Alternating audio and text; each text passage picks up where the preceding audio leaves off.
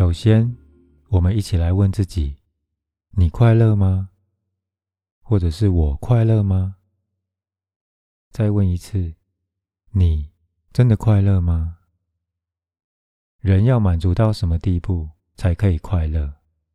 在这里，让我分享一个故事。Ruby on Rails 城市的发明人汉森，小时候常常玩一个“如果有一百万美金可以买什么”的游戏，想象未来可以得到的快乐。二零零六年，美国亚马逊集团有意购买他与朋友合伙的公司，汉森卖出一小部分的股票，成了真正的百万富翁。他描述了那一天的情景：我去查银行账户，存款数字暴增。我觉得自己就站在梦想的前方，可以去买想要的电脑、照相机，还有汽车。那一整天，我一直在想，我再也不用工作，这样会让我永远快乐，太棒了。头几个月，我几乎没有花那些钱，直到年底才买了一个有钱人的东西——一辆黄色的蓝宝坚尼。虽然很棒，却没有想象中那种。内心最深层的满足。那么，到底什么才能让他满足呢？汉森回想起的竟然是写程式、开发网站、写文章、拍照片。那是他还没有成为百万富翁之前，本来就负担得起的生活。他说：“我发现真正让我快乐的，其实是全心专注的宁静与心流。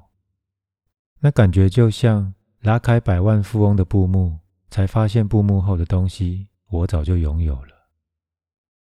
分享这个故事，想表达的是，我们会为快乐设定种种条件，然而真实生命的快乐其实是一个存在的状态，跟任何追求或成果都不相关。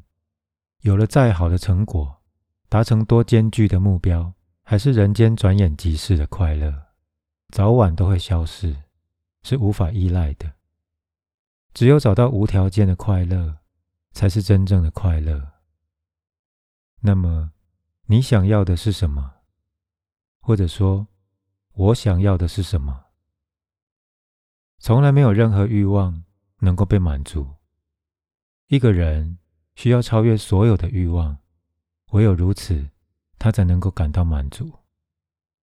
满足并不是来自于欲望的实现。因为欲望是没有办法被满足的。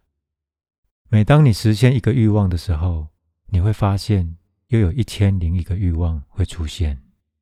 每一个欲望都会衍生出更多新的欲望，它一再又一再的发生，然后你的人生就此耗费了。野心表示你缺乏一些东西，你寄望透过未来慰藉你自己。野心是一种慰藉。今天虽然不幸，但明天会更美好。寄望明天让你得以承受今天的不幸。今天是地狱，明日是天堂。你仰望天堂，你期望又期望，可惜这个期望从来没有成真，因为明天不曾到临。明天只会一直是明天，它永远不会到来。野心表示你没有办法把今天转化成幸福，你无能为力。只有没有力量的人才有野心，他们追逐金钱，追逐权力。只有没有力量的人才追逐权力和金钱。有潜力的人过着生活，钱找上门，他不会拒绝，但他不会去追求，他不会追着他走，同时。他也不害怕他，而守旧的人一方面追逐金钱，一方面害怕金钱。他们不是追逐，就是害怕。但在这当中，他只看到权力和金钱。新人类关心的不是拥有多少，他关心的是能够达到哪里。另一个非常重要的特点要去记住，他所关心的是成为更多。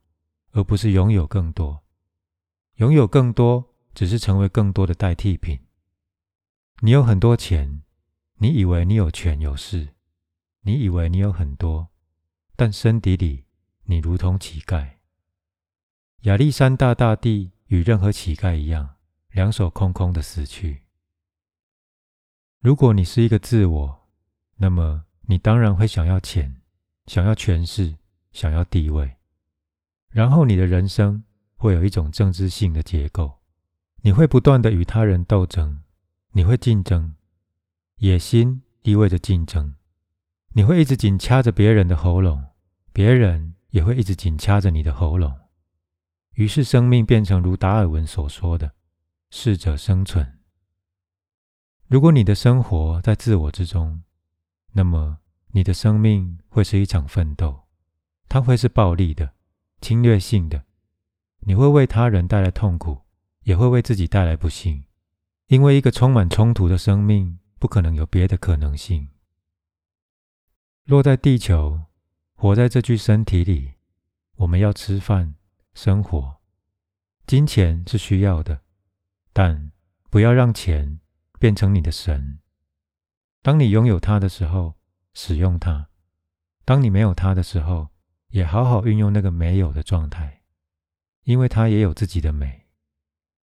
当你有钱的时候，你可以拥有一栋豪宅、一座宫殿，那就拥有它；当你没有钱的时候，就是成为一个流浪者。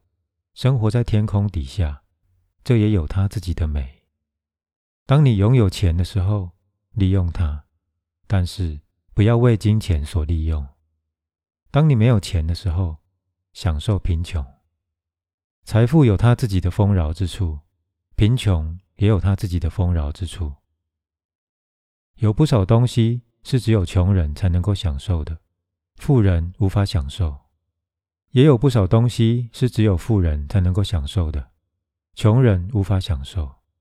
所以，不管什么样的机会在那里，当你富有的时候，享受那个只有富有的人才能享受的；当你贫穷的时候，享受那个穷人才能够享受的。但是，大部分的人的所作所为正好是相反的。当你有钱的时候，你渴望那些只有穷人能够享受的事情。而当你贫穷的时候，你又渴望那些只有有钱人才能够享用的事情。你是愚蠢的，我看不出来这当中有任何聪明的地方。当你有钱的时候，享受它；当你有钱的时候，让自己过得像个国王一样。但是，一般我们看到的情况是，人们有钱，但他们却过得像个乞丐一样。他们为了未来而把金钱存起来，舍不得用。然后，当他们失去金钱的时候，他们又会开始想：我之前应该好好享受的。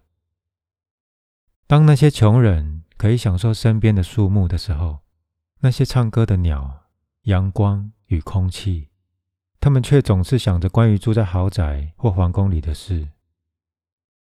这个世界对穷人是较为敞开、开阔的，他们可以享受美好的睡眠。因为对富有的人来说，睡觉变得非常困难。他或许有一个比较好的卧室，他或许有一张比较舒适的床垫，但是他没办法入睡。然后他会想到那些乞丐，他会羡慕又嫉妒，因为这些人睡得这么香，还打呼，但是我却睡不着。当你可以好好睡觉的时候，好好的睡。当你有一张好床垫的时候，享受它，但不要一边享受它们，却一边被失眠给折磨。让自己聪明一点。有一件事看起来和我们的认知是相反的，但事实上却可能是正确的。唯有当你外在富裕的时候，你才会觉知到内在的贫穷。富裕有很多种，就富裕的种类来说。一个人因为钱财而富裕，是属于富裕的最低等级。让我这么说吧，拥有钱财的人是最穷的富人，而从贫穷这一边的角度来看，他则是最富有的穷人。这就是为什么在印度人的脸孔中，你可以看见某种西方所没有的满足。那不是真正的满足，那只是对内在贫穷的不知不觉。印度人以为，看看那些西方人脸上的焦虑、痛苦还有紧张，我们虽然穷，但我们内在非常满足。这完全是胡说八道。他们并不满足，他们的满足是表面上的，他们没有觉知到这种不满足，因为要觉知到这种不满足，外在的富裕是需要的。没有外在的富裕，没有人能觉知到内在的不满足，而且有太多证据可以证明这一点。佛陀诞生在一个非常富裕的家庭，他拥有人所可能拥有的一切富裕，一切舒适。一切的物质，突然之间，他觉知到了什么？当他觉知到自己内心的那个黑洞的时候，才二十九岁。白衬衫上面只要有一点点脏污，就会变得很明显，那就是当时发生的情况。佛陀从皇宫逃离，当时也有乞丐，但他们没有弃俗，他们没有任何东西可以抛弃。他们是满足的，而佛陀变得不满足。我不赞成任何形式的贫穷，贫穷不是灵性，贫穷是灵性消失的原因。我想要全世界尽可能的享有富裕，越多人过着富裕的生活，他们就越可能成为灵性的。只有在那时候，真正的满足才会升起。当内在的贫穷与外在的贫穷汇合，有的只会是错误的满足。当内外和谐的时候，一个人会觉得满足。印度看似满足，因为围墙的两边都是贫穷的，那也是完美的和谐，因为内外同调。但那是一种丑陋的满足，其实是缺乏生命、缺乏活力的。它是一种愚蠢的满足。呆滞而且乏味。当你创造出内在的富裕之后，另一种和谐再度出现，外在的富裕和内在的富裕汇合，那么就有真正的满足。所以，最根本的问题是：你是谁？唯有从这里开始，事情才会变得清楚。你的欲望，你的渴求。还有你的野心才会变得清楚，变得明确。那些真正了解、真正能看透的人，诸神、诸佛，以及那些已经醒觉的人，都同意这一点。这不是什么哲学性的事情，这是事实，这是内在世界的事实。唯有当所有的欲望都被放掉的时候，满足才会发生。当欲望消失的时候。满足会从你的内在升起，就从欲望消失的地方升起。事实上，欲望的不存在就是一种满足，就是完整的满足，或者说是一种成果和绽放。但如果你认同身体的话，认同你只是这个物质性的存在，我可能就没办法对你这样说，因为这对你来说太遥不可及了。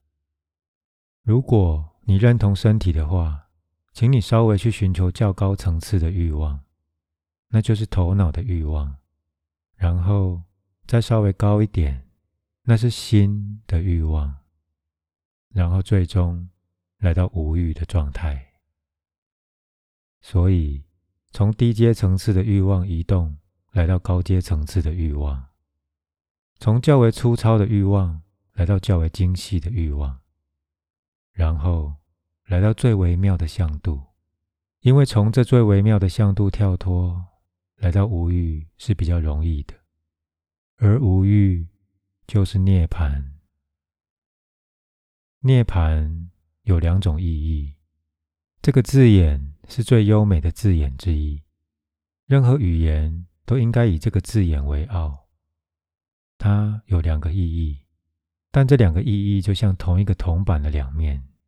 其中一个意义指的是自我的结束，也可以说是小我的终结；另一个意义指的是所有欲望的结束，而它们是同时发生的。就本质来说，自我和欲望是同时存在的。他们是密不可分的。